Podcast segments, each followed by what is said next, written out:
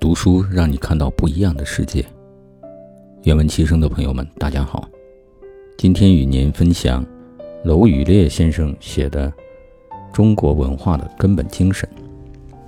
在这本书里，娄先生写道：“与西方文化相比，以人为本的人文精神是中国文化最根本的精神，也是一个最重要的特征。中国文化中没有一个外在的神。”或造物主，中国家庭社会秩序的维护都是靠道德的自觉自律。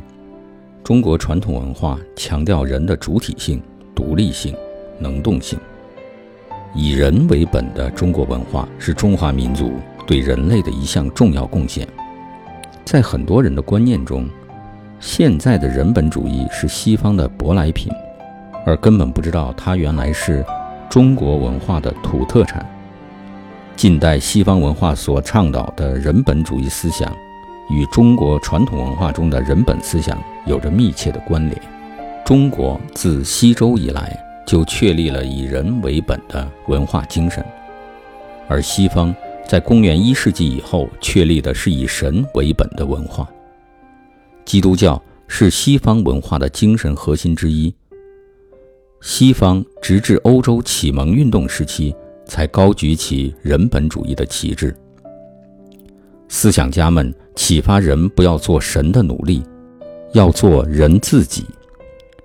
启蒙运动的思想来源之一是古希腊罗马文化，而更重要的来源是16世纪以后通过西方传教士从中国带回去的以人为本的文化精神。他们以中国的人本思想。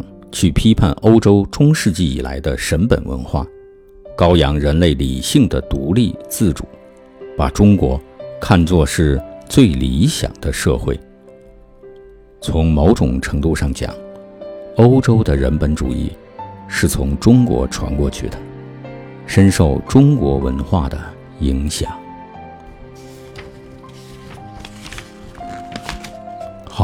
今天的读书分享就到这里。